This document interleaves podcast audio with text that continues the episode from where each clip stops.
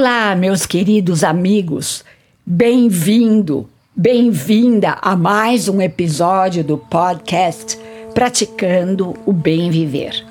Eu sou Márcia De Luca, compartilhando semanalmente aqui episódios sobre variados temas ligados a yoga, meditação e ayurveda para inspirar você a trilhar os caminhos do bem viver. E é com muita alegria no meu coração que compartilho com vocês a primeira lei espiritual do sucesso, a lei da pura potencialidade. Já sabemos que não somos apenas corpos físicos, mas sim pura consciência em nossa essência primordial. Nosso corpo físico ocupa tempo e espaço Portanto, tem começo, meio e fim. E conclusão óbvia: um dia acabará.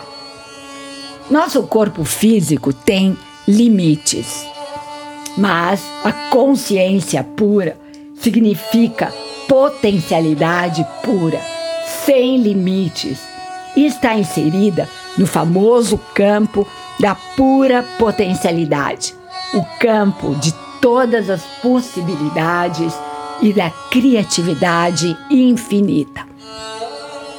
Nele somos infinitos e limitados.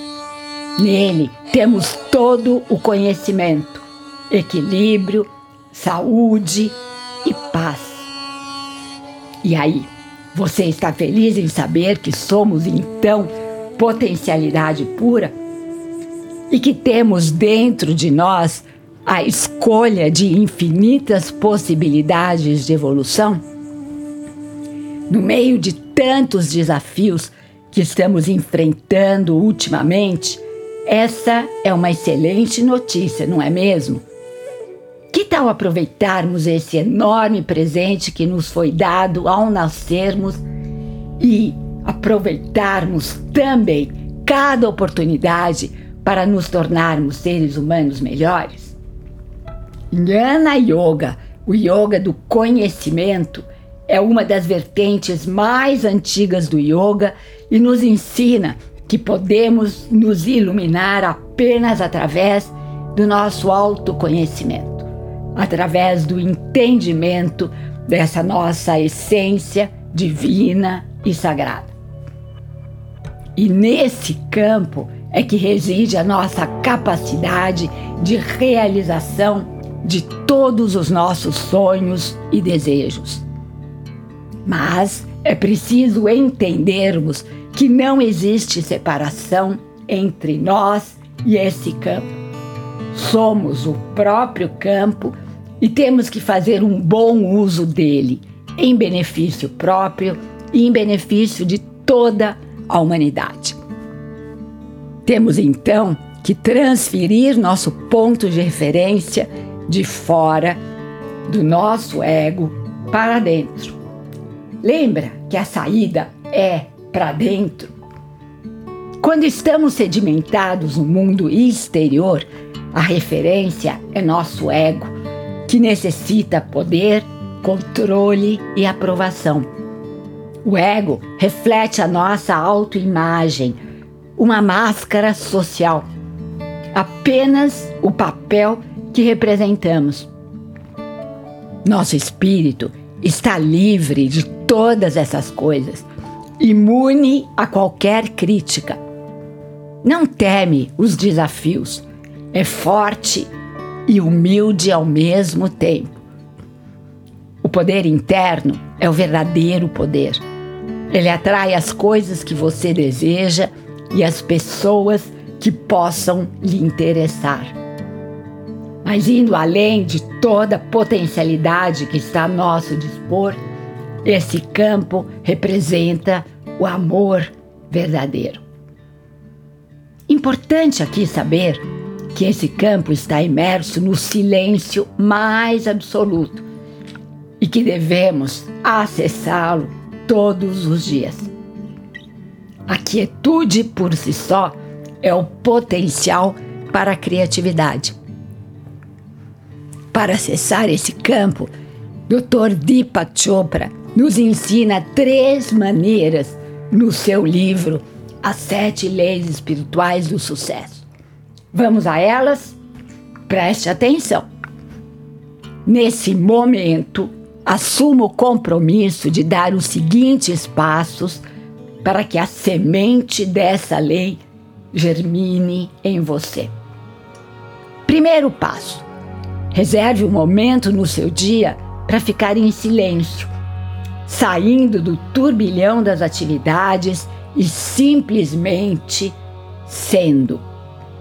Comece com 10 minutos observando sua respiração, na sua postura de rei, de rainha sempre, lembra? Sem julgar, mas com amorosidade.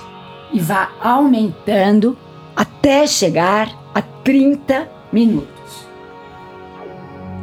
Segundo, comungue com a natureza sempre que puder e observe a imensa inteligência que permeia todas as coisas vivas. Assista um pôr do sol, ouça os sons das ondas do mar, sinta o perfume das flores, o cantar dos passarinhos e desfrute o campo da pura potencialidade. Terceiro, pratique sempre o não julgamento. E comece o dia, comece todos os dias da sua vida repetindo: Hoje não julgarei nada e nem ninguém. Aceito as coisas e as pessoas como elas são agindo sempre da maneira mais correta. Simples assim. Comece a colocar essas três práticas na sua vida. E imediatamente comece a praticar essa lei.